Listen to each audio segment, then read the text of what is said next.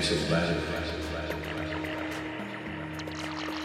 Neither have to live concerns or fear of life or death or failure. All that human being considers as well-being will be his if only he wants the grace. grace.